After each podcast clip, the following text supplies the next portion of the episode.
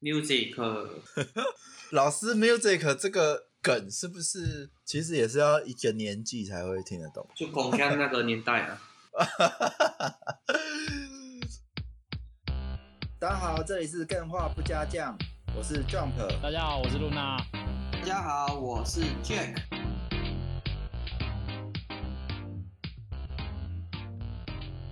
哦，然后开场啊，我想要报告一下近况，就是我们还蛮感谢上岸大力帮我们做宣传的，就是自从有了各种现实动态啊，然后以及上岸将我们分到产业达人分类之后，收听数真的是有在上升的趋势，真的非常感谢。哎，这种被认可的感觉，而且是被官方平台认可的感觉，真的非常好。然后，如果你还在选择 host，我觉得可以可以来上岸，因为确实感受到，因为我们之前是不懂，然后我们之前在那个那个 Anchor Spotify 上面 Anchor，对对对，你看你有没有在一个对的 host，差别就是蛮大的。商岸他自己就是台湾本土的厂商嘛，所以我只能讲一个字：赞。很有感啊。我觉得就是你假如是中文语系的 podcast，真的是就直接找本土的，可以不用去找外国的东西，因为效益真的是差蛮多的啦。对，支持本土产业，让我们本土研发商可以有。哎，这这个其实说真的哦，本土的软体研发产业其实是不是很好的？蛮多。其实我在面试的时候，即使他是很夯的工程师，但是他不是做硬体，比如说台积电，他是做软体。基本上他在上一间问他为什么离开，他会跟你说是倒了。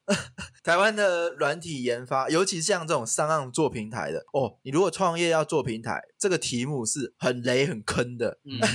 这个这是很可怕的啊，所以真的是非常要支持赞他们啊。哦而且而且不是技术做不起来哦，是真的是时事的问题，嗯，那个市场的问题。所以如果你现在不是用三岸在放，赶快换一下，用三岸放，快点。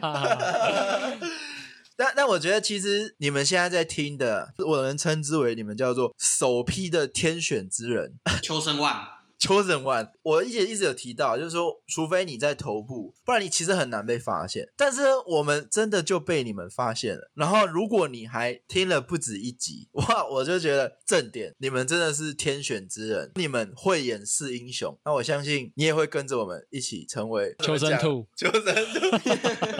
施主你我有缘，在这个平台上相遇。啊，对，施主，对，相信我们的内容 未来可能会对你的命运产生不同的改变。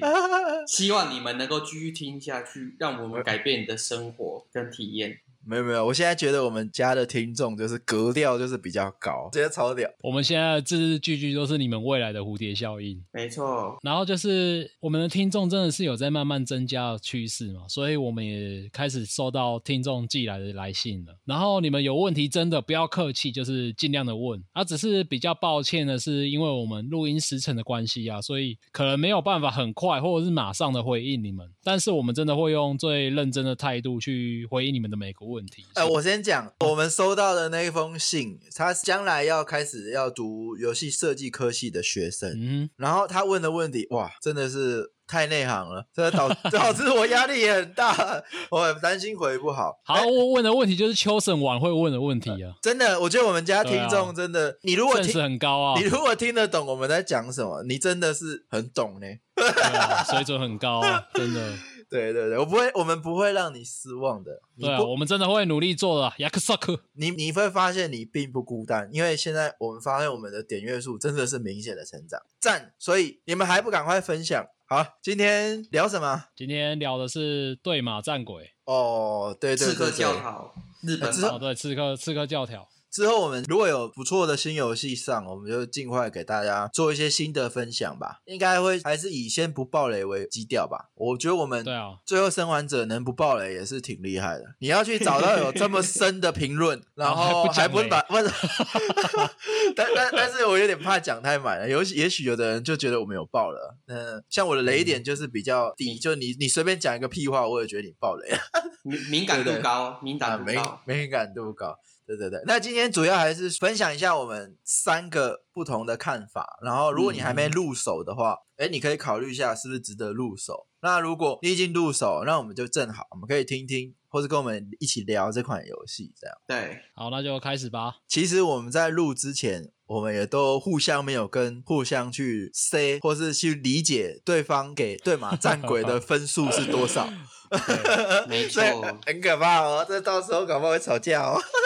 没有啦，就是我们还都还不知道 Jack 或 Luna 我啦，嗯他们对这款游戏的评分，嗯。所以我们今天呢直接进主题。耶、来，Jack 对马战鬼一到十分，你觉得你给这款哦几分？我觉得我要给他噔噔噔噔噔九点二分，九点9.2二，哇，这超高的欸，我靠，对，九点二哎！九点二很高哎、但是我这边补充一下，我们有三个不同的角度。首先呢，Jack 他是从云玩家的角度，没错，哎、这这不是贬义哦，这个这个也是很具参考价值的，就是代表云玩家的听众对。你，你需不需要花时间去云这款游戏？哎、这也是很大的参考价值，好不好？对不对？所以以九点二来讲，这是非常值得一云的一款游戏，是不是？哦，观赏性十足啊值得，一云。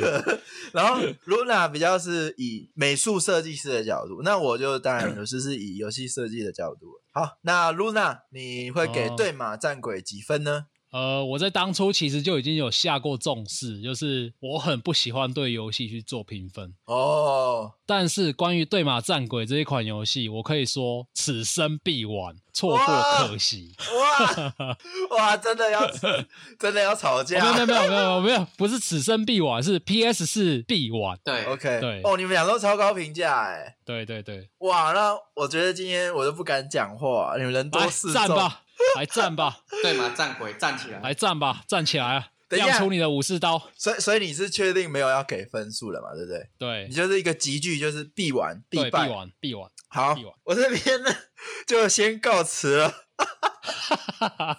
哎，你这样子怯战怎么可以？我都已经按下上要跟你对峙了。各位打扰了，拜拜。你不能咱们抛弃你武士的荣耀，你不能抛弃，。哎，你背对我，你就要被我砍了。咱们对啊下次武士的荣耀见。好啦，我直接讲啊，我给他分数是六点八分。也蛮高的。哎，六六点八跟那个主流媒体给的其实没有差很多哎。呃，真的吗？对，主流评测媒体给的分数大概就是六到八分之间。哎呦，你这样讲，我心情还蛮高兴的。我这样有一点点战意了，我有点点战意。来来战吧，没有了。来啊，来战了。来，那今天 Jack，你要不要先分分享一下，为什么他有九点二分？嗯，我从云玩家的观点来看游戏的话，最主要看的就是一个游戏它能够给我的氛围，然后还有嗯。它能够带给我的观赏性。嗯那哼对马战鬼这个游戏，我觉得有那么高的分数，我直接开门见山讲，就是让我觉得非常爽，无论是爽他在对刀的过程，或者是他在景色上的渲染，或者是他在剧情上的表达，都让我觉得我看完这个游戏，而不是玩了，我看完这个游戏，我觉得 我的体验非常的棒。哎，你光用语言的就可以给出这么高评价，那实际上去玩还得了？不一定哦，不一定哦，因为实际玩游戏有时候会因为呃，云玩家有一个好处，这个部分我必须讲，云玩家的好处是什么？我可以快速的跳过我不想看的内容，我可以看对对对跳过一些作业的内容。我跟你讲啊，这就是 EP One 讲到的啊。我那时候在重听 EP One 的时候，我就在想，哦，那时候结尾我们不是讲说中年遗毒，不是 不是中年遗毒，中年后遗症啊。第一个表征，我觉得就像 Jack 这样，就是没有太多的时间亲自去玩，然后甚至只是用看的，都也没什么时间，嗯只能跳着看。然后我我也是啊，就是哎，这种游戏我觉得我的时间可能不够玩啊，但是我是蛮推给，比如说现在放暑假的同学、少年们去。少年了，哎，这个可以讲吗？就我们其实是先录下一集有有一个梗叫做“少年”呢，那这个梗可能大家就是期待一下，会等到下一集才听得到。嗯，哦，然后骚年骚骚女，年，然后我继续讲，其实云玩家在看对马战鬼为什么会很爽？云玩家在云一个游戏内容，其实它的 source 就是来源有两个，就是第一个是实况组录好的内容，第二个就是直播过程。直播过程的话，就会跟其他的直播的观众一起做互动，而对马战鬼他在做对刀或者在镜头上的处理，会让观看的群众会很有那种戏剧张力，然后我们就会不断的喷出哦，好棒、好帅、好屌、酷，互动性很强啊。对，哎所以这个我觉得很很有意思，就是说，呃，我嗯不知道现在市面上的媒体平台有没有在用云的角度去做评分，哎，真的欸，这游戏可不可看？哎，这个东西可不可看？刚刚 Jack 有讲到非常有趣，它不是好不好看的问题哦，它是观众的互动性强不强？哦，这个点很赞哎，就是这搞不好是嗯你是第一个评这样的东西，就是第一个给予云的角度去评的一个先锋。对，然后我就几个部分、几个元素来讲，为什么我们这些云玩家看到的东西会很爽。首先，第一个，我们如果云一个游戏，一定会先看它的开场。对马战鬼它的开场，面对蒙古大军来袭，那个悲壮感做得好。对，第二个就是他跟那个蒙古将领对战完之后，跑出草原那一个分镜、那一个镜头、那个音效，真的是让人高潮。这里就可以讲，对马战鬼他其实是致敬黑泽明导演，他在很多的地方很注重这个武士对决，还有画面上的色彩的丰富度。那这个细节等一下会由 Luna 来讲，而我这边就讲我云玩家的感觉是他那个戏剧性很棒。我说这个我就可以跟你站了。没问题，没问题这个很主观啦。这个站起来，我会说你讲的没有错，我尊重 你，棒棒。我已经口头上尊重你，内心鄙不会不会不会，我就觉得这种东西主观。我已经在期待开战。今天对马战鬼战的是 这个节目，站的是彼此的想法。然后第二个点嗯就是它里面有一个东西，我觉得很多人会很喜欢，但是有的人会不喜欢。但是第一眼看到的时候会真的很棒，就是狐狸。那个狐狸它是一个带支线的一个动物，然后它毛茸茸的，很可爱。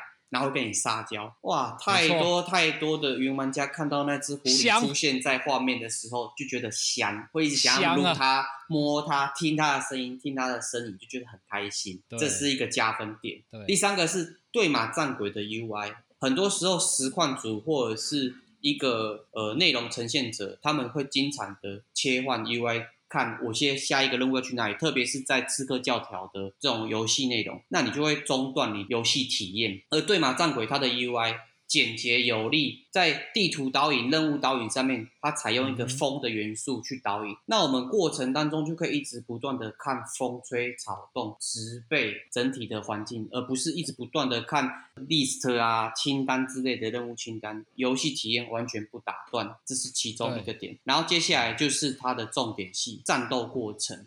战斗过程，如果说呃，今年我觉得应该是说有史以来，我觉得武士游戏以来，它让我感觉最棒。它甚至它的观赏性比《孜然》还要棒。我之前一直觉得说《孜然》的打铁声是让我沉浸在里面的一个云游戏，但是对马战鬼的对峙，跟他嗯在跟多个不同的敌人在对战的过程，他那个镜头的掌握度，还有他的节奏感，进慢动作的时候，我在云的时候觉得说，哇，好爽哦，好像在看武侠片或者是在看电影一样的感觉。时代剧，对，最后一个就是对马战鬼的人物塑造，很多的游戏角色，要么就是过于反英雄，要么就是这个游戏的角色太过于圣母。什么是圣母呢？就是过于太怜悯敌人，或者是莫名其妙的道德感，然后放过敌人。而呃这个游射哎，我不知道，我没有影射，我是讲大部分的游戏。而对马战鬼里面的角色，无论是主角还是配角，他们的角色塑造、角色的需求都很明确，他就是要做这件事情。而且主角他很少做出会让你觉得他做这个行为是没有理智的，或者是纯粹就是为了完成莫名其妙的道德观而做出失去理智、觉得很笨的做法。这种这种行为常常会在小说啊，或者是动画里面就是说，哎，怎么他会做这个举动，感觉像白痴一样。但是对马战鬼的角色塑造却让我不会觉得说，哎，这个角色这样做很傻，会觉得说我就是这个角色，我如果是他，我就会这么做，代入感很强。以就是上他的人之道，对，人之道爽快。然后最后一个加分就是他的那个浴巾呐、那个浴巾真的是很酷。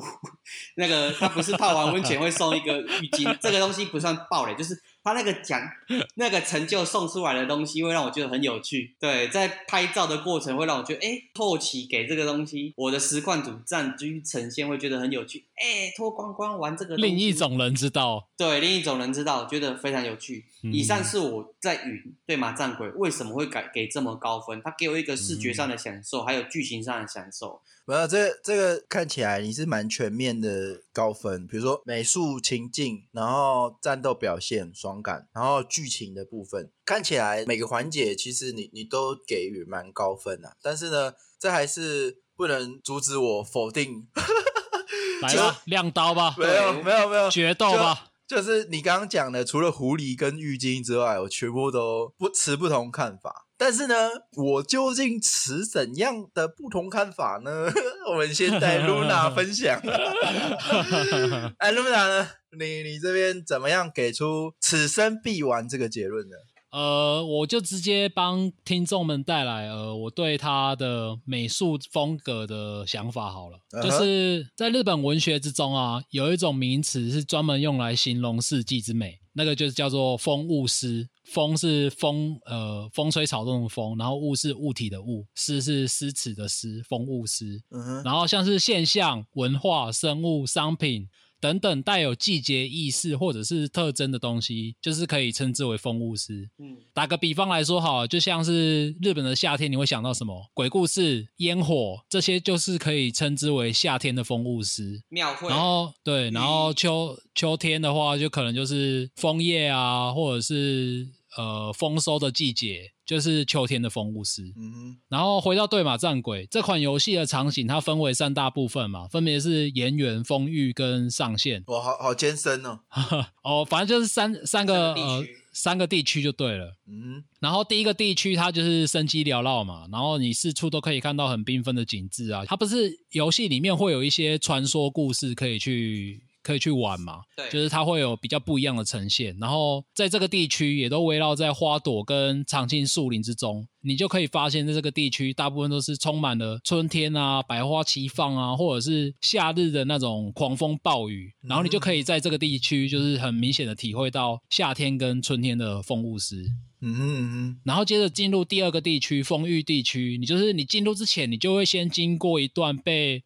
蒙古军肆虐的水田地，然后你就会开始逐步的感受到说秋天的秋意萧瑟即将到来这样。然后在这个地区里面啊，就是出现了各种湖泊啊，或者是沼泽啊，就是那种比较阴郁的象征。像是你进入到主角老家青海村，也是在这个地区嘛。然后青海村是怎样？有玩过的玩家应该都会知道，就是它是被红叶围绕的绝美小村庄，超美的。然后就是对，然后就是秋意弥漫，就是整片都是红色的，然后美不胜收。然后你就可以在这边体会到秋天的风物诗。最北端的上线地区，它整片几乎都是银白色的冰天雪地的世界，然后狂风暴雨肆虐之类的，就是可以让人玩家感受到跟前面两段不一样的冬天的风物诗。就是所以说，你随着旅途进展啊，玩家也会顺次体会到春夏秋冬四个季节，真的有创意，嗯，完美体现了日本风物诗之美。我有我有找到找到一些他们很多的访谈，就是制作团队他们曾经很多次的到访日本，然后进行深度采访嘛。然后在这个游戏的制作过程中啊，他们就收到很多还蛮有趣的反馈啊，就是像是呃，你这个做出来的绿不够绿，日本的绿应该要再更绿一点。或者是这颗石头零零角角的，这不是会出现在日本的石头，你要再重改，就是类似这种回馈。所以就是他连在他有这种跟很多在地专家去合作，然后被这样挑剔，难怪可以制作出一款这么道地的日本风景模拟器。这是我的想法。啊哈，对这个部分我觉得是有创意的啦，就是说从地图的过关顺序，然后。带给你不同季节的感受，然后这个季节又去深刻的考究到对日本的真实的细节，然后去真实的还原这一切。对对对，这这也是我之前常提到的，就是哎，你要怎么样带给玩家，就是真的活在里面的感觉。那我觉得这一点它是好评的，我觉得是是是有做到的。对对，这一点我在云的过程当中体验非常深，因为实况组有时候去尿尿。他尿尿的时候就要 摆一个风景给我们看啊！啊，对嘛，这个这个游戏好就是好在它近的风景嘛，哦对，真的是感觉你去日本旅游如诗如画。对啊，那我接下来就可以再补充比较技术面的部分。哎，就是刚刚 Jack 有提到，就是呃，这款游戏它受到黑泽明的武士电影影响非常的深远。然后黑泽明导演的电影啊，大家应该都还蛮熟悉的啦，就是它大部分都是以黑白的画面去呈现。然后黑白电影要怎么呈现出？因为它没有颜色嘛，我在讲废话。哎，没有哦，没有哦，黑白也是颜色，在很多黑，这不是啊，在很多案主的眼中，黑色是希望可以饱和度更高，然后白色是想要更暗一点哦，这这个是有差的哦。对对对，总之我话说回来就是。黑白要怎么呈现出这种日本的美景？然后就是透过还蛮多要素。我自己个人是将这些要素分成四大类，然后这四大类分别是风，然后植被、天气，还有最后一个音效。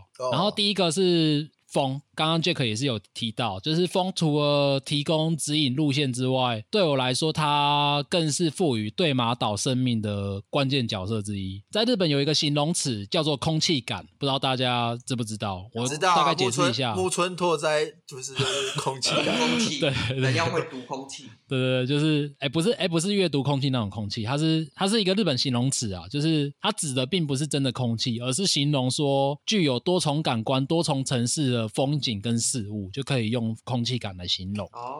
就是在这款游戏里面啊，无论是强风啊、弱风啊，或者是暴风，就是让空气流动与场景的动态息息相关，透过这个空气感来呈现。然后像是近近景近至雨滴、芒草，然后远的地方至树影或者是云朵。当这些流动的资讯啊，透过画面一帧帧送到我们的面前的时候，对马岛的风景就是会变得活灵活现这样。嗯，然后为了要达到这种呈现啊，不仅仅那个有城市风的城市的动线要设计周全之外，人随风起舞的场景布置也是必须要锱铢必较。然后和其他游戏比较不一样的地方在于说，就是它会讲究到连只有一根草它都会随风摇摆，然后每一根草它都还会独立去。计算光源跟阴影，这样一下来，草的数量越多，然后植被的数量一多，放眼望去，那个场景就会看起来非常的壮观。然后像是这个团队，这个制作团队擅长利用粒子效果的，然后粒子效果通常都是运用在一些什么打雷啊，或者是。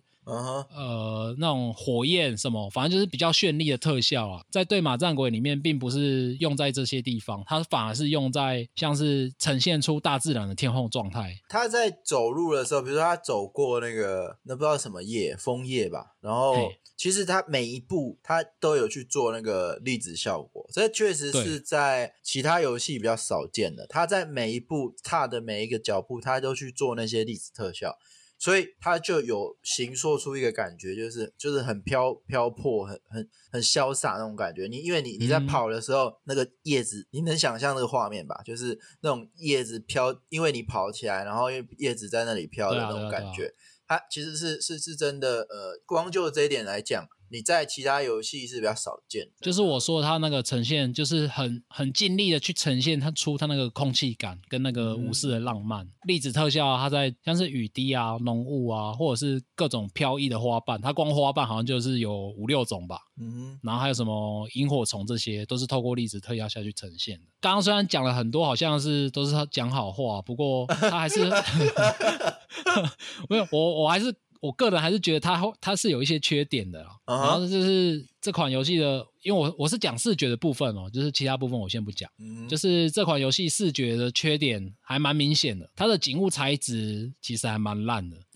然后游戏场景的多边形的棱角也很明显。对，假如少了植被或者是树木一些风景去帮它遮蔽的话，你就会看到，呃，它那个这这是很优秀的去展示的一个叫做，当你的钱不够，你并不是应该去 硬去做出那种东西。对对，你应该是用。其他的方式去展现，去盖掉你这个，应该说他藏的很好。对，所以他他在评价这么高，也是因为他确实很聪明啊，在我眼里，对啊，扬长避短的，就是像是你走一走啊，然后有时候可能要爬山嘛，或者是你就是爬到山顶了，然后你就会看到光秃秃的山壁，然后就会顿时陷入一种呃画质骤降的违和感，还蛮明显的。山壁的贴图没有很清晰的。对啊，但它贴图贴图效果贴图的那个材精细度没有做的很好。对对对，但但如果有听过我们下一集的观众，你们就知道，哎，美术其实是还好，不会影响。最重要是，嗯最重要还是游戏有没有做得好啦。所以美术的影响是加分，但我相信在座的各位应该都还没有听过下一集，因为还没出。不过也不一定啊，有的人搞不好先哦，那个回头听也是有可能。好，不不不，这边你继续，你继续。哦哦，对啊，可是我是想想说，就是每个玩家应该都还蛮可以接受制作团队为了画面而做出的这些割舍，因为其实它带来的效益很明显，它的游戏的读取速度真的是超高速的快。哎，这里我问一下，因为我自己是用云的，你们觉得它的读取速度跟其他游戏比起来，是很明显的有感受到读取速度快很多吗？我我这边其实是要为《最后生还者》抱屈的，嗯，嗯，就是说 它已经太黑了，黑到说明明《最后生还者》的读取速度处理，我觉得应该是优于《对马战鬼》，但是《对马战鬼》的这点会被拿出来讲，但是《最后生还者》不会有人去讲这个。你知道《最后生还者》有多扯？就是你基本上是很顺畅、很顺畅的。我相信那个制作人他对顺畅度有去做一个很严苛、很严苛的方式去调的东西，尤其他们的内容的那个。比如光是贴图吧，我相信应该是对马战鬼的好几倍，那个容量，你要读的那个分量是更重。对但是嗯嗯，这就是现实。当你一个制作人在那里没事在那边讲一些屁话，你就 得不到别人的夸奖了。然后，但是对马战鬼的确也是啊，就是他的读取速度是做的不错的。他还有一个趣闻呐、就是制作人有突然，呃，不是制作人，不知道是哪个新闻，就是突然说，他就是因为读取速度太快了，快到说反而你那个读取的时候不是会有一些 tips 吗？就是那个对对，我刚本来讲，我说怎么样去形容对马战鬼的读取速度，就是读取的时候会有过场的小教学文字，基本上哦你是看不到那个文字的。对，没错，你是读不完的。但是呢，是最后生还者是连那个文字都没有，就真的很顺。但对，就是他不值得夸。可是我觉得 最后生还者不一样的地方，它是比较线性的啦。对马战鬼，它我觉得它厉害的地方是在于，因为刚刚不是有说到这个游戏有三个地图嘛，它三个地图其实嗯风景是还蛮迥异的。然后你在快速移动的过程中，其实读取速度也是很快，它不会超过，就是反正就是很快很快就对了。这这其实是专有技术啦，就是说我最印象深刻的是当初的魔兽世界吧。嗯，那黑科技以前 对它就是黑科技。以前你该想象得到，就是 R O 好了，它它每换一个地图就是要、啊就是要读取嘛。那魔兽世界它是可以做到你从来都不用读取，除非你坐船，你用跑的，你基本不用读取。嗯，那现在这些黑科技，就是的确会不知道他们怎么做到的啊。这个我这个可能也不是我的领域的，但是真的是值得夸奖。这样，技术美术的顶峰啊！我猜啦，我个人猜啦，就是因为它牺牲了那些材质的精细度，就是你看不到的地方，材质精细度就很低，或者是三 B 你平常不会去看的地方，它就是故意把它降低，然后你在读取的时候就会我我这边可以还蛮快的。可这边可以讲一下原理啊，就是说为什么突然地图要读取？因为这个地图的资讯，比如说它的贴图啊、它的建模啊、它的例子啊，都要一次先读到你的主机里面，然后去嗯及时去运算。可是呢，你一直在走，假设你是火车好了，一直在跑，那总不可能无限的一直读。接下来又有一个大城镇，那它所有贴图、所有的 NPC 的图、建模全部又读进来，然后你都没有去释放掉、去忘掉那些你现在看不到的场景的时候，你就会记忆体过载，你就会存了太多东西，然后你就会导致你跑不动或者是挡掉之类的。所以这边其实他要克服的是一个说，我有没有办法在这么多建模、这么多例子、这么多贴图的情况下，我还能够不用去中断你，然后一直保持顺畅，这是比较是大概的一个观念呐、对对对，对，不过这个部分我分享我的所见所得，就是我看有的实况组他游玩时间过长，然后他奔越过多地图的时候，有时候他在 LOD 就是那个视野范围之外，快速骑马过去的时候，其实有时候它的贴图会从粗糙变细腻的时候，肉也会会被看到。哦，这就是一个方法、对不对？就是我、对我先不要算清楚，我就是因为很快嘛，人眼没办法辨识，所以我就偷吃补一下这样。可是正常就是你你是看不到的，正常你是不应该抓到这这件事情的。对啊哈啊哈，对，这是他极限还是有被抓到。对啊，然后另外一个我觉得还蛮大的缺点就是，这也是 Jack 提点我之后我才发现的，就是 就是在于说这款游戏它因为要强调视觉冲击嘛，所以不管是彩度或者是对比度落差都还蛮大的。然后如此一来，就会造成说画面的调色困难，然后反差会很高。就是你会看到说它黑的地方很黑，然后亮的地方很亮，然后有一些地方你会看不清楚，对比度对对比度太高。然后或者是说它视觉彩度疲劳啊，对对对，它彩度太高了，然后反而是例如它到处都有的枫叶来说好了，它可能整个背背景就是红色的，红彤彤一片嘛，然后可是你人的皮肤就是橘色的，但是是比较没有那么鲜艳的橘色，你就会变成说你人的皮肤会视觉的那个冲击度会被后面的枫叶给吃掉，然后看起来就是会变得更灰灰暗一点，然后整个视觉的看起来的疲劳度就会还蛮高的。中景被背景这可以题外话一下，就是说，哎，你们可以发现那些文艺复兴的画作，欧美人他们就很喜欢画人，东方呃，以中国传统中国跟日本，他们其实都画比较多风景。那嗯对，其实如果我又觉得合理，你你说它会影响到角色，但其实在以传统中国跟日本的还原上，其实风景是重于人的，因为有一点扯牵扯到一些蛮深的东西啊。比如说欧美他们是比较本位主义，那以东方来讲，他们是更加是比如说上天呐、还是说以世界为核心，然后欧美是以人为核心，这两个不同的思维会创造两种不同的世界。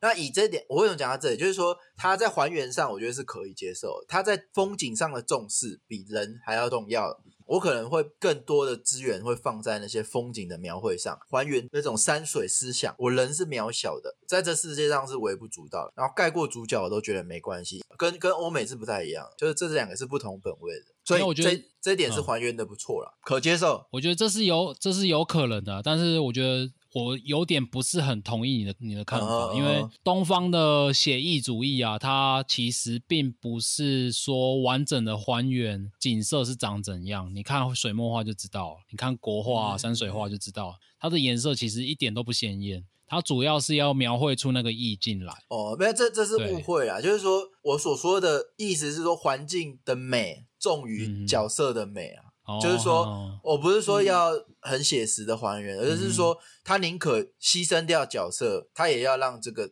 画面整个场景看起来是有到那个意境。可是这就是我说的缺点啦，因为它再怎么说，它毕竟还是一款游戏嘛。当时嗯你在嗯，对抗一大群蒙古军的时候，然后你的视觉疲劳就会被后面的吸 的那个那一那一片通红的东西给吸引住，然后反而会很难聚焦在前面的哦你该聚焦的敌人上面。对，呃，我我觉得这这算是非战之罪，或者说没办法，对啊没办法一点啊中的没办法，因为你如果去去做到可以凸显角色的时候，他可能就没有办法做到你刚刚说的那些，就是整个大自然带给你的美，就可能就是两两两面刃吧，就是可能必要的过程。这一点我在云的时候有特别发现，就是它那个色彩跟颜色对比度，在你跟小兵对战的时候，特别是在清晨或者是黄昏的时候，小兵站在日出或者是中午的时候，那个光刚好直接照在小兵的背后，然后打在你眼前，你会看不到小兵在干嘛，你感觉他就像甘道夫从那个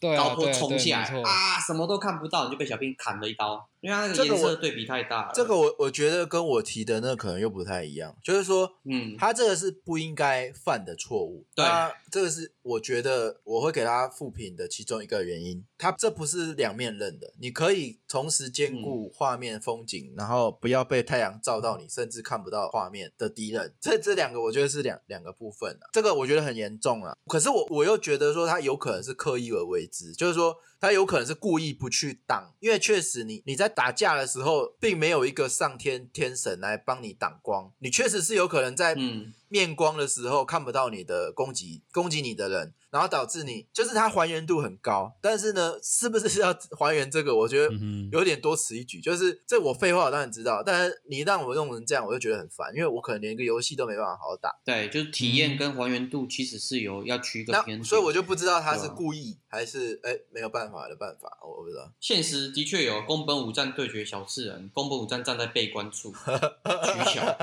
哎，搞不好他就是因为受受了这个段子的影响，然后去哎，有可去能去还原这个东西，还原史实。嗯哼，但他体验上是不好的啦，会会不喜欢，不好，嗯的确不好，观赏也不好了。我会觉得眼睛好痛哦。就就你可以在电影这种作品去还原这种东西，哇，他好贱哦，他怎么可以这样、把那情感带给观众？可是你在游戏里带给观众的不是这个，你只会觉得 干这个什么乐色设计，对，会很黑很 Jump 呢很黑的时候看不到敌人。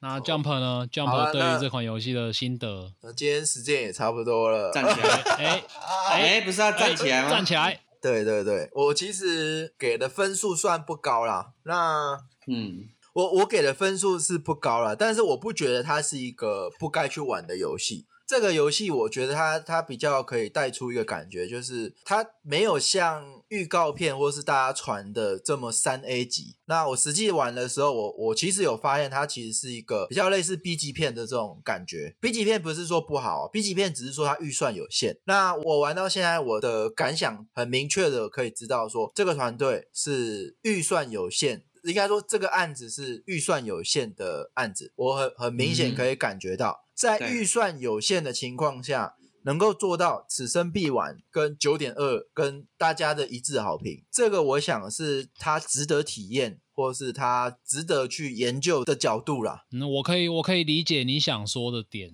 对对对它毕竟嗯在开放世界，它选择做开放世界，跟某些支线任务，或者是说你在赶路的过程中的游玩体验，其实是有一些瑕疵的啦。就是它很明显，其实有几个点可以感受到预算有限。第一个是在以现在的水准，就是 PS 四游戏已经走到末年了，它在做一些建模、表情细节、演戏的那些细节，我觉得他是低于那人中之龙的。对，没人错，人中之龙他其实已经算是他已经很面瘫了。不是说不，也不是说那么不人中之龙那么不好了。我想要讲的是说，以 PS 的等级来讲，在人物的戏剧表演上，还有建模，还有贴图的细节上，都是属于比较省钱的一个规模啦，比较省钱的一个预算做出来的东西。嗯，那我觉得我刚刚有讲，他很聪明的去用一些 idea，比如说他的制作人可能受黑泽明影响很深，所以他创造他带来了一个前所未有的游戏，就是从以前到现在，我从来没有玩过一款游戏带给我这样的氛围哦。那他做到了，所以他可以用很低廉的成本，却可是他有做到很高层次的效果。嗯，但是呢，我给他不高分的原因是因为黑泽明这个噱头，这个责任很重。对我来讲，我会觉得你打了他的名字，但是我没有觉得你把它用好，我反而会觉得说你可能会比较商业。我这样讲好了，黑泽明是谁？我觉得可以大致上再提一下。我用一个简单的方式让大家有概念。黑泽明是谁？他是一个电影导演，他是一个一九五五叉年代的电影导演。那那时候的电影就是黑白片。我一用一句话去讲他有多厉害，就是说。宫崎骏、史蒂芬·史皮伯，甚至乔治·卢卡斯，嗯或是比较港片一些元老原始，比如说什么徐克啊、吴宇森啊这种，张艺谋，全部都是他的粉丝，就是说他是几乎是当代我们当代的导演的启蒙者，所有导演都被他启蒙。我怎么这样讲？因为乔治·卢卡斯拍的最红的那个《星际大战》都是受黑泽明启蒙，还有包括我最喜欢玩的《碧血狂杀》，他在学学的就是《荒野大镖客》的那种牛仔。那《荒野大镖客》的牛仔又受谁启发？他就是翻拍黑泽明的作品。用心棒，对，那黑泽明的影响力有多高？因为他创造了蛮多东西的。那我在这里有看到他用了一样东西，就是说黑泽明导演了不起的地方是。他跟其他导演区隔的地方是说，他很喜欢拍风、水、火、烟雾、雨跟雪，这个这个是非常有趣的。因为现在大家都在片场拍戏，那比如说漫威复仇者好了，一个就英雄出来了，然后就一台电风扇在那里吹风。哎，你有没有想晓得这个概念是从哪里来的？就是从黑泽明来的。他有一部电影，为了拍一个场景，那个场景就是那个人要很帅。假设是他是武士好了，那个那一幕就是武士站在芒草堆，然后有很强的风，然后吹起来那种，就是你们现在看到对马战鬼的感觉。黑泽明为了拍这一幕，他等了三天才等到一个强风，就为了拍这一幕。这种英雄飘泊的感觉，甚至影响到后来牛仔出场那种荒野大镖客那种感觉，就是用风的这个元素来讲，我觉得在对马战鬼。鬼》来说是还原的很棒的。那所谓制作人受黑泽明影响的话，我觉得比较大的是这一块吧。你们可以看到刚刚有很多在赞叹说，哎，UI 可以做到极致，就是我画面全部都不要有东西，然后我就用风来导引。那这个风的概念从哪里来？就是从黑泽明导演的戏里面来。因为你去看黑泽明导演的戏，他最喜欢的就是用这些自然元素，然后去塑造角色。这其实又进阶了。然后我觉得也也之后有有机会也可以聊，就是说导演他要让你觉得这个位角色是英雄，他并不是用一个旁白来跟你讲他是英雄，而是他一个画面就可以告诉你他是英雄。这脑洞就很开，你要怎么样只能用一个画面来告诉大家他是英雄？那很多方法，比如说背景的摆设，对。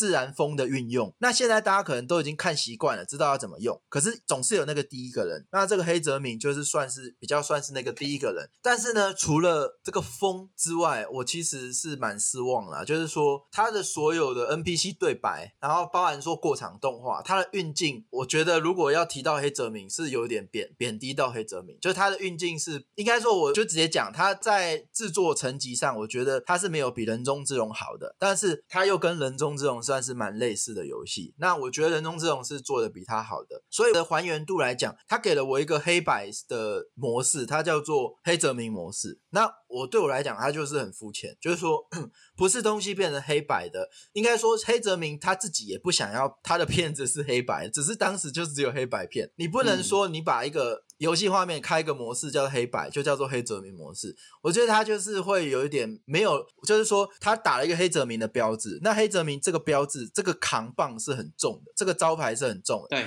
在我眼里，他是没扛起来，但是呢，我又觉得他做的很好的，因为他在这个预算有限的情况下，他很聪明的运用了黑泽明的这个概念，去把从前从来没有人做过的这件事情带给玩家，而这个就是它的存在意义。所以我觉得他没有我说的那么不好啦。但是我在画面上会给他不 OK 的评价，是因为他的过场运镜其实是对我来讲我是不合格的，然后他的人物面瘫的程度也是比较属于不合格的。但是他的呃场景来讲，我觉得他有抓到一个特色。那这也是这个时代最重要的，你必须要有特色，你必须要带给别人新鲜感。那我这边就会平衡性的去做评价。相比我上一款《最后生还者二》，呃，虽然说大家可能评价也没那么高，但是我必须公正的说，如果在短时间内同时接触这两个游戏的时候，你会发现，你对于场景，你可能会比较没办法接受《对马战鬼》。我啦，我啦，我要讲我啦，不要讲你。对对对，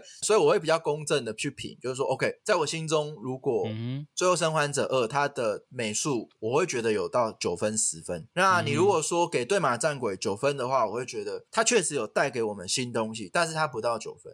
但是在有限的预算下做到，哎，让大家喜欢这件事，我觉得这是比分数更重要的。这也是 Luna 可能不喜欢评分的概念。它的确不是只有这个分数带来的意义，因为它确实有做到一些不错的东西。但如果要给个分数，确实就是差不多六七分吧。这个美术，那我可以稍微平反一下你刚刚讲的，可以，可以，可以，可以。好。就是第一个，就是你说的黑泽明，他表现不如黑泽明电影你的预期嘛。嗯嗯嗯。然后这点我要平反的内容是说，毕竟黑泽明他一部电影大概都两三个小时左右，他可以把很精华的东西浓缩在这两三个小时之间。但是你要想，对马战鬼它是一款开放式游戏，然后他玩到破台应该是要三十甚至五十个小时吧。然后这中间很多的游戏内容，它真的就只能用一些比较廉价的串场成本下去下去串它。所以说，它很多演出会不如你的预期，我觉得是很是很合理的啦。但是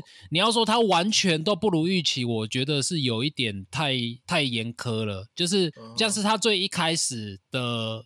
蒙古军入侵的那一段，我就觉得它的运镜其实是很不错的，它还是有精华的部分在啊。你当然不可能是说你要二三十个小时完整的都是精华，应该是说我评价的是以 PS 四平均表现来看了。OK，我以人中之龙，你不要看它是人中之龙它其实在运镜上也是很不错的，它的过场运镜。那以那个最后生还者，就是说我没有直接要跟到说一颗电影去比说它的分镜，但是嗯以同级来讲啊，就大 P 的四游戏来讲，它在这方面算是比较有省到成本的，它确实也没办法给它太高分了。敬畏这个部分，我也其实也是有想法。其实他敬畏在对峙的时候，一开始会觉得很新鲜。他的敬畏让我想到最近看的那个《落日车神》，就是 Driver 末日车神下电梯那一块，就是我的主次嗯远近、对峙的时候有做到，但是因为这是一个开放世界游戏，所以你对峙第一次很爽，第二次还不错，第三次、第四次、第五次、第六次，你就觉得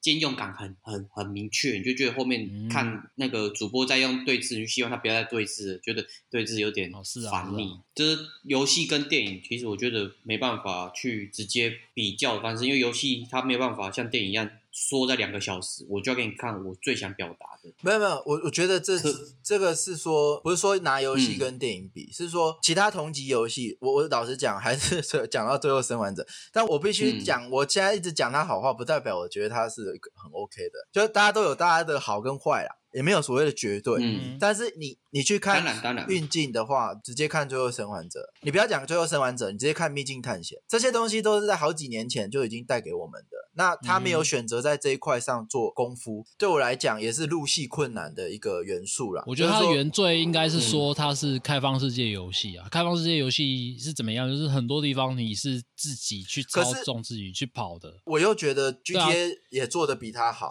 但是这个比较好的地方就是 GTA 跟那个碧血狂杀，就是真的做的比较好。可是就像你刚刚讲的，他们就是真的就是钱比较多，对对对，有办法去去堆这一大堆很多运镜啊，或者是脚本啊，或者是有剧情的东西，都要在这个开放世界我其实游戏里面。我其实不会去在意这个，但是因为哦。他搬出了黑泽明，我所我以知道，他要给你很很高很高的期待。以所以我会觉得，哎哎哎，两黑你讲了黑泽明，可是你两个 NPC 对话是两个镜头，然后一直互相切这样，哦，我就觉得你连你连运镜都没有的时候，你跟我扯黑泽明了，就像你在聊天室看到有人跟你说我是解新庄金城武，出来却是新庄明金城，那个感觉落差。但我评但我评分还是公正的啦，你就比就确实有比你好的，你你确实嗯在人中之龙的等级之下，大概就是这样吧。没有，我还有第二个第二个想要平反的，就是你说他的画画面没有比不比不过呃《最后生还者二》这一点，我要讲的其实还蛮简单啊，就是说我认为这款游戏的画画面啊是带给玩家一种日式和风的体验。而不是完完整的《最后生还者》那样子，就是很创新啊，很西雅图啊，很就是一切都很拟真。它的出发点是不太一样的。它的 CP 值是很高的啊，所以我才说它是我不会太严苛，因为它就是一个预算看起来就是没有那么多的 的对对的，东西啊，而且他他有做到他要做的事啊。我不给他高分原因还是因为说它是属于大量重复的，对啊对啊，可以理解，真的就是这样，没错。在这一点上，呃，如果以游戏体验来讲，这个意境、这个风、这个例子是可以给你带来不错的体验的。但是如果你要去讲究它的美术好不好，我觉得也不不会是一个好字了，就是它还是不一定的。嗯哼就他有没有做到，这个对啊倒是我觉得不一定。哼，是啊是，看角度了，除了美术之外，我第二个评的是它的系统丰富度。嗯、以这一块来讲，我觉得他做的好的部分是他很不错的去还原了武士会有什么样的可能性，攻击可能性。嗯，但是呢，我我其实是稍嫌单调的啦。我必须老实讲，比如说好，我以玩碧血狂杀的时候，我可以做的事情，我想做的事情，甚至我会觉得我活在那世界上嘛。那可是我没有觉得他有做到让我活活在对马岛上的感觉，因为它所有的东西，它的还原是是为了游戏。比如说好了，我简单讲，它一个村庄里面 NPC 在干嘛，都是为了主角。然后它 NPC 上面有有哪一些东西，它就是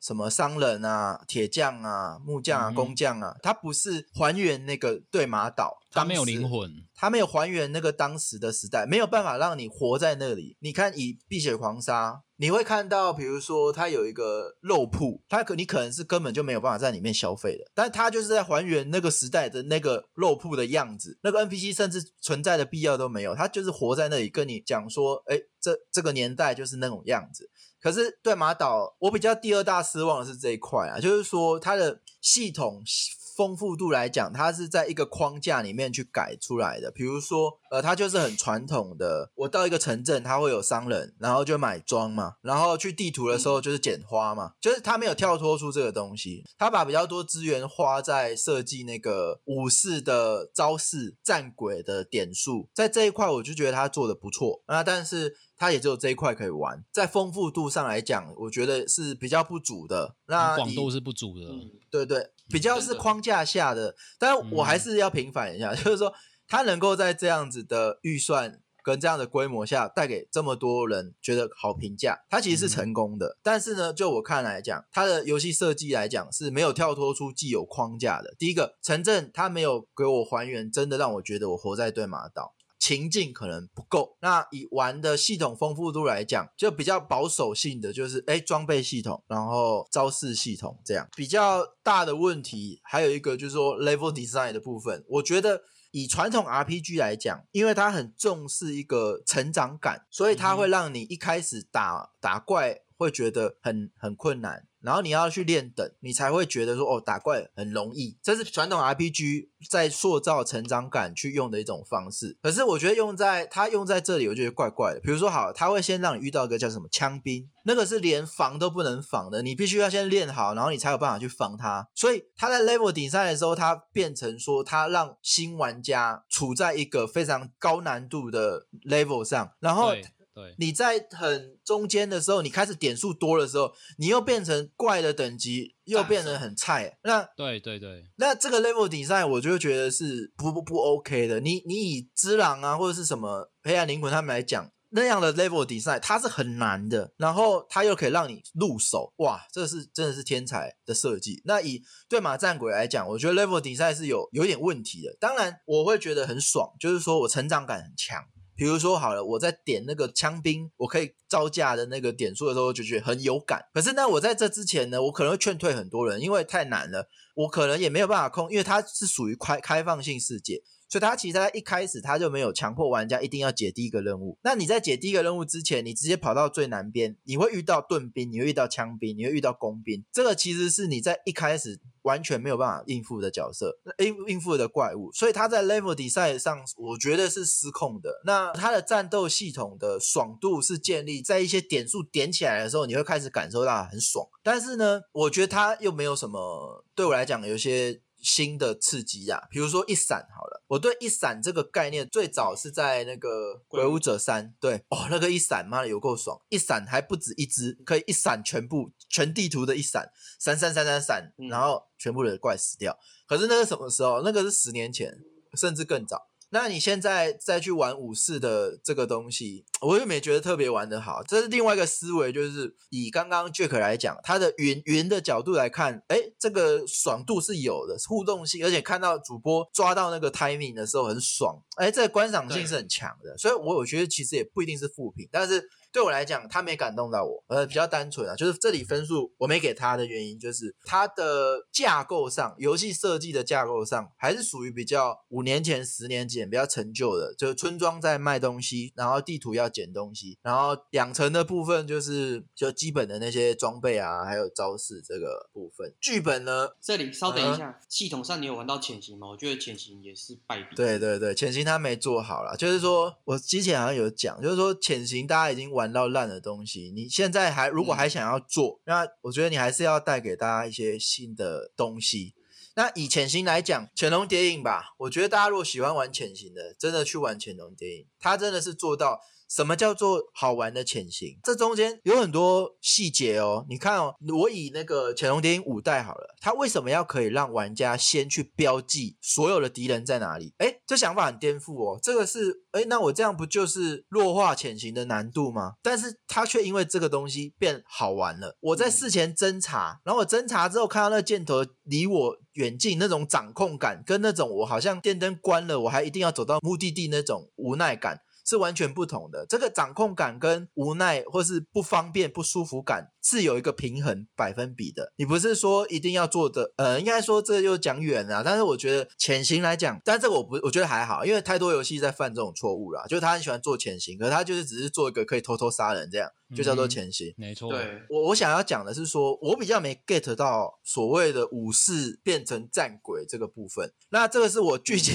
上 我都不好意思了，大家听到听完这集都一定超讨厌我的。但我没有，我想要讲的是说，剧情上我没有 get 到，因为他没有把这个铺陈做出来。我们很多集都有讲到说，你你不是直接给他一个高潮，你一定要先给他一些铺陈，你才有办法在做抉择的时候去理解到他的难处。好，比如说好了，如果最后生还者一他没有播那个他女儿死掉的那一段，那你可能会觉得他是个恋童癖，就是对，对，对。好，那你这个要有一个脉络啊。你只用一个海报，然后一段话讲说武士变成战鬼的一个心路历程。那他在一开始他就我我在预设的时候，我会觉得他是一个武士。武士是什么？是正面对对打嘛。那然后有一次我第一次暗杀的时候，他就跳出一个回忆，他爸爸谴责他说：“你为什么从背后杀人？”对我知道他想要带给玩家那种感觉，就是舅舅舅，反正他想要带给玩家那种感觉，就是啊，我逼不得已，所以我我开始有人物的角色的转变啊什么的。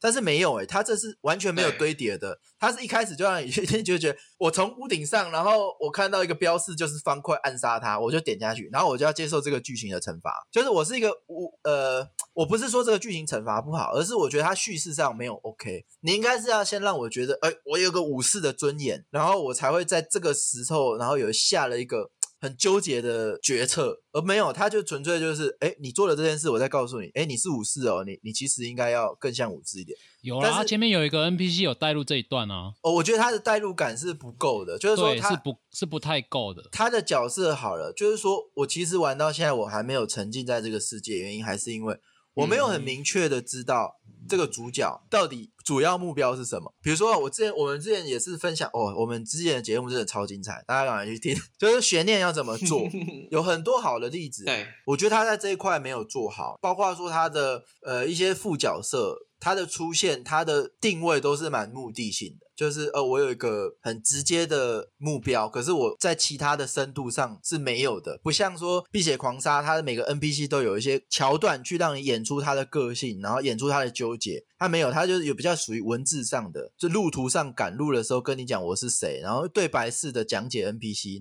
我觉得代入感是不足的啦。那嗯，我觉得确实我没有感受到我非常想要帮助谁，或者是说我改变成为战鬼有什么纠结。现在我又觉得是没有。呃，玩法就是可以可以暗杀嘛，那暗杀对刚好像比较简单，所以我会点多一点点数在战鬼上。很多机会是可以从剧情上带出来这种感觉，但他没做到，他是就是只能讲没做到。哦，我觉得我这一点，这一点我是认同的，因为我是有去了解为什么武士他们会很看重那个荣耀的东西，但是在云观众会一直不断的骂这些武士，觉得你们干嘛这样子很迂腐。但是他如果把这个剧情做好对的话，代入感你就知道说为什么这些武士要就是这种坚持这个感觉东西，那关个那个阶级感你必须要这样做，不然你没有办法维护你的阶级感跟你一直以来的那个脉络。但是他没有做到这一点，反而变成是玩家或是观众会觉得，诶，这个武士这样做，觉得这个武士很笨很对这傻。观众，如果你做得好，观众的反应是不一样的。他会说：“哎、你是武士。”然后你怎样？反正他的观众是也能够收到，因为他剧情有演嘛，他也能够用那个嗯角度去理解那个纠结。比如说，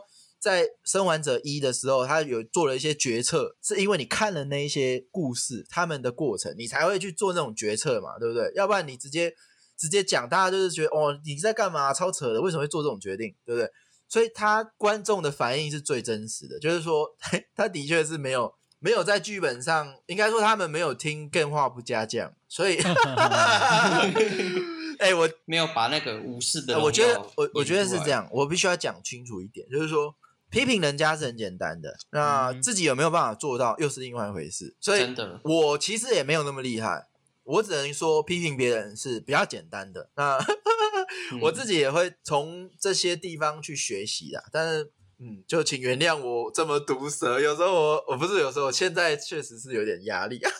关于武士带入这一点，其实我自己个人是还蛮有感触的，因为我在玩这种开放式游戏的时候，我会喜欢每一个地方都先探索过之后才往下走。嗯然后哦这个游戏有一个重点，就是它会把很多这种描写这种纠结的小心路历程，它放在支线里面。然后有一些支线你必须要解到之后，你才会觉得啊，这个真的是这个人他就是还蛮纠结在这一块上面的啊。你没有解，你可能不会知道。例如说，主角他们家有一个嗯，保姆，类似保姆的角色。然后他就会，哦你在玩的时候，他就会一直说啊，人你怎么会变成这样子？就是我不希望你往这个地方去走。哦就是他会塞一些很多这种很细微、很很隐晦的方式去带入，说你主角其实不应该走向战鬼的道路，但是主角为了要达成他打倒蒙古军的心愿，他还是不择手段的走向战鬼嗯这、这条道路。我是我是可以 get 到这一点的。我我觉得是，嗯我觉得我可以补充啊，就是说施加压力这一块，他有他是有去做的，就是说嗯，有。他他比如说用婆婆支线，或是用一些回忆镜头，对。但是他没有做到的是，先让你认同两个东西，比如说战鬼跟武士，大家可能是跳过这被跳过这个，然后，直接用真的。直接用世世世俗的道德去去让你自自直觉的去做选择，他没有去为他这个游戏去去先去做这个设定。对对对，对，那这个部分是比较呃，之所以没有 get、get 到我分的，对对对对对，然这个后可以理解。然后再来就是说，基本上其他的问题就比较属于小小 bug 啦，就是说，我觉得它 bug 量 超多，很多，其实蛮多。我我只能我只能再回头讲，就是它它真的是个应该是一个预算有限的团队，但是他做到现在这样真的是还不错，值得支持。那 bug 是真的蛮影响体验的啊，就是什么挡视线这件事，其实光是阳光、阳光就算了，很多时候是墙壁。那我觉得你你三对卡卡你三 A 级的游戏品质三，如果是这样，我会直接把你列入 B 级啊，就是不是 A 级等列等级里面。他在镜头这上面没有做好了。嗯，当然也有不错的部分，我认为他在解支线的动力上是非常强的，就是说，因为它的成长曲线是完全绑在支线，那你你会想变强嘛？而且你变强的成长感是蛮有的嘛，因为它对它 level 顶上也是反过来的嘛，所以解支线是很爽的，这跟其他游戏是比较不同的。比如说我比直接一点的比比例来讲，它跟巫师三比，巫师三的支线会有点懒得解，对嘛战鬼会想去解，它它这个会有这个差别。但我想到了，刚刚讲悬念哦，最强的就是巫师三，开头就让你培养跟你你女儿的好感度，然后接下来就让他莫名其妙的失踪，这下惨了，大家都想要找他在哪里。所以在玩巫师三的时候，从一开头大家对那个主线的执着是很强的。那以对马战鬼来讲，那个执着倒是比较还好的，反而是玩支线的执着会比较强，因为嗯，我我想要变强，但是我对于主线的执着或是剧情的演进，我是比较不关心的，因为我代入感其实是是没有被建立到的，尤其是蒙古军到底怎么样，我其实对蒙古军也没认同，我对日本战鬼这个我也没认同的时候，我就觉得蛮无所谓的，会会有点这样的问题。嗯，谈到支线，我觉得支线有个地方让我很烦躁。嗯就云观众来讲，就是他不是每次解完支线，然后那个村民会跟你说谢谢，嗯。这边的动画没有办法切掉，然后你就会看看那个实况组一直看那个村民说谢谢，然后都是重复哦对他的罐头台词，你就觉得很烦。他他他的剧情都不能点掉，这个有点，嗯连最后生还者都可以点掉，哎、这么重举主没有，这有可能可以透过更新去达成。他今天才上了一个新的更新啊，哦，哦强化它的难度，然后降低它的初期难度，这些都是他慢慢在做的东西。对，哦然后难度我觉得有一个地方他没有做好、欸，就是它简单的部分，它是一个一个的 NPC 跟你对战嘛，敌人跟你对战，然后困难的话是一群对战。但是在现代二零二零的游戏，我觉得它这个地方没做好点，就是呃，现代的这种对战游戏，玩家背后视角的敌人，他的积极对战的那个意图要减弱。但是对马战鬼，它的问题就是它的镜头没有锁定，然后很多时候你会被背后敌人直接捅你一刀。真的，他没有，他没有把玩家的视野范围的敌人战役变强，而是把所有视野范围的敌人依依照你的难度，然后变很强，就变成是说你一开始进来游戏会觉得很不舒服，会不断被围殴。这个他应该最近有更新，就是他有明显有觉得有修掉，就是说，嗯，呃，你在面对的这个敌人，其他人会比较不去打你。对，我我觉得这个只是一个一个点而已哦，就是说，我觉得他战斗是没有呈现出那种流畅感，但是帅气感是有的，有但是流畅感嗯我还是觉得、哦，鬼武者三那种全全地图碾压，你如果要斩除草，你就要做到这样嘛。我这样讲好了，我们之前不是讲过嘛？就是说，如果你要让嗯敌人变得很强，那就让他的玩他的攻击力跟玩家差不多。他的有一个概念是说，他要让大家知道武士刀是很锋利的，就算是简单的游戏，你也经不起那几下。所以其实他有点让 NPC 的难度又有一点高，但是呢，嗯，他的爽度、流流畅度又没有跟上的时候，它做不出粗糙感，它的难度又不到，就是有点不上不下啦。我觉得我对他战斗的流畅度来讲，我我是没也是没有得到分数的。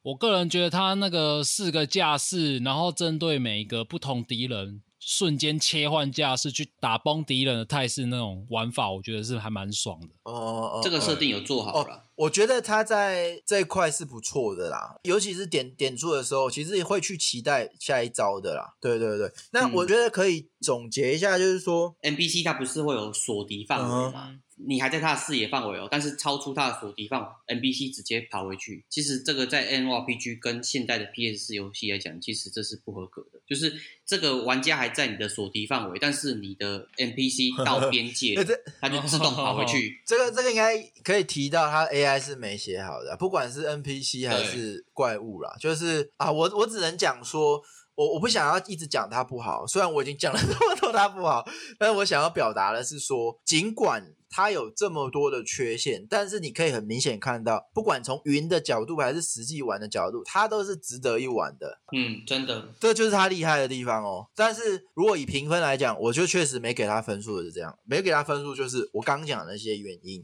就包含说美术，其实我大概是给六七分左右，然后系统丰富度大概也是六六分左右。那剧本创新度我是给高的，那 level design 我是给低的，趣味度我是给高的，沉浸感我是给低的。所以综合来讲，大概会是一个六点多分的集聚。如果以客观来讲，我觉得它是一款玩起来类似《人中之龙》《巫师三》的一款游戏。但是呢，它比不上这两个这么久远以前的游戏。但是呢，它在创新度上又值得大家体验一下。结论就是说，如果你是没有时间的玩家，那它的重复性比较高，有点类似到以前魔兽世界的感觉。它就是跟着人走，然后杀人这样，任务重复性比较高，不像 GTA 好了，每个玩法都不一样。你去花时间体验它的价值可能还好。但是呢，如果你是一个放暑假的学生，那我觉得它很值得你去玩，因为它。确实有去还原，或是他想要跟玩家讲一些东西，所以结论就是你有时间，OK，值得玩；如果你没时间，OK，和观众一起热血云玩家。呃不，和和观众一起热血，当个云玩家，这样对不对？这边大概是我我这边的，嗯，就还蛮公正的。我觉得就是呃，目前主流评论的讲的其实跟你差不多，就是它后期的丰富度会不足，然后作业感会比较稍微沉那个沉重一点。对，哦哦嗯，哦，那可能一开始给你的新鲜感会蛮多的，但是当那个新鲜感退去之后，缺点就会慢慢浮现出来。这点他也蛮聪明的，他。后面的章节其实节奏越带越快，赶快结束，不要让你继续有那个作业。我这边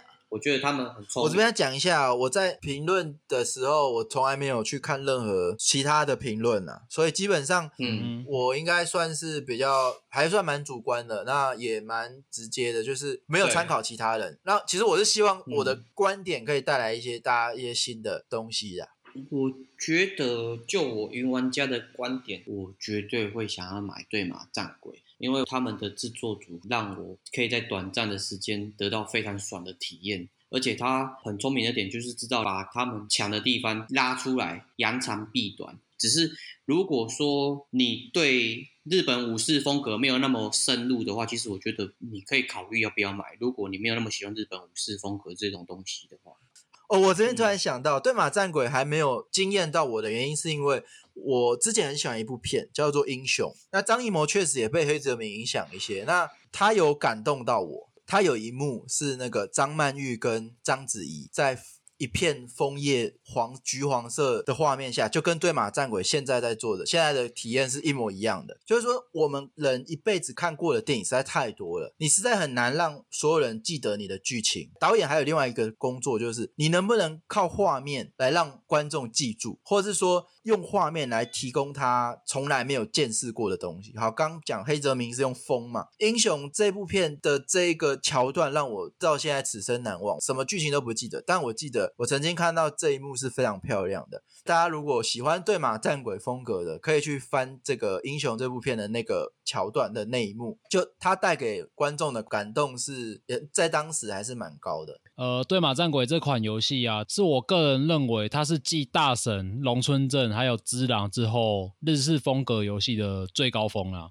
然后从视觉呈现啊，然后音乐音效到游戏精神，都是他们可以看得出来，他们花了很多心力去打造出这种日式文化的美。光是这一点，我就觉得它很值回票价。然后还有还有一点就是，他把游戏分量也抓得刚刚好，就是大概只要三十到五十小时左右，你就可以把它玩透。它是一个还蛮。说长不长，说短不短的游戏，中间的体验其实也还蛮蛮足够的。就是我刚刚讲的，它可以各种不同的招式打起来行云流水啊，感觉很爽快啊，这样子。所以说，不管就是综合各点来说，所以它才会变成是我推荐的一款。必玩的 PS 四游戏，对，呃，我刚刚没提到音乐音效，音乐吧，屌一个字，他的音乐是做的好的，这个是完全没话讲。他音乐是找那种日系日系配乐大师来做，那当然是对，这这个品质保证。不过刚刚 Jump 讲到一点，我觉得这点让我刚刚想到，就是它的风景有做到，但是人文的部分，我觉得我云完之后，我是不知道。对马这一块岛屿上面，那个时候的人的习惯是怎么样呢？对马是发生在镰仓时代，也就是十三世纪左右的事情。然后他们有说，他们一开始在做的时候，其实有做的还蛮丰富，就很像那种日本江户时期那样，就是人声鼎沸啊，然后大家都在忙各自的事情啊。他们后来有被那个就是历史考证团队纠正过，就是说在那个时代，其实呃能做到的事情不多啦。然后嗯，吃的东西也就大概这样，像是苹果好了。呃，在那个时代，其实苹果根本就还没有引进到日本。然后他们一开始有把苹果做出来，可能有村民在卖苹果，在吃苹果。但是考证之后，其实根本就没有这个东西。所以说，你现在会看到说这个对马岛，它好像有点萧条。但我想他们想要努力呈现的就是，哎，这个这个，我觉得时代就是大概是这个样子的状况。对，确实啊，它有考究，但是我觉得不不太意思不太一样，就是说。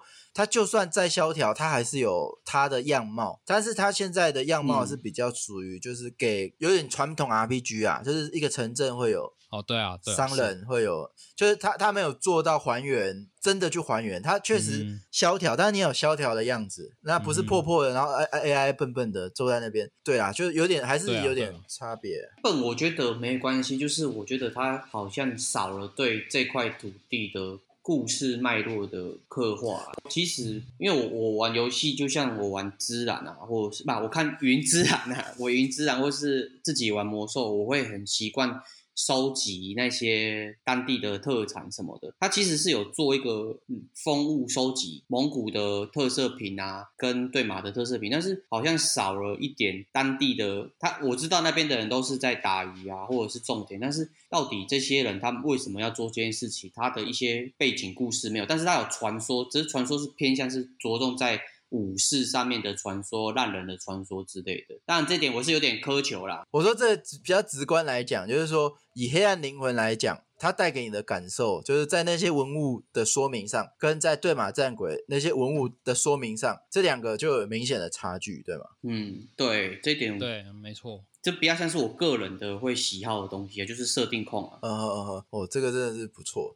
我我觉得是这样，就是说我我真的好期待。我们下一集赶快上，因为因为其实哦，就是说刚刚有讲到说，我今天直接就爆雷吧。我们下一集讲比较，我们第一次开始尝试跟大家讲怎么去做一款游戏。下一集分享蛮多的，那比较跟今天有关系的就是说，哎，对马战鬼他用了一些节省钱的方式去做到高评价。对，我们在下一集有提到蛮多一个部分是在这个部分了。我我还蛮期待那一集可以赶快上线，那也希望你们可以支持，然后赶快听到下一集，持续的追踪我们，给我们回馈，让我们做的更丰富。嗯，然后老话一句就是，目前我们还处在一个可以敲碗的状态，所以也不要吝啬，你可以写信。给我们对，然后我们会努力的回复你的问题。对，我觉得是这样，不要藏私，好不好？如果 如果我们有带给你一些不错的观点，不要藏私，没关系，好东西分享给大家。对，没有了，没有。好，请大家可以分享，多多分享，哎，有事情就跟我们讲，然后我们可以跟你聊天。就是这样。好，感谢大家，对，谢谢大家。谢谢大家，拜拜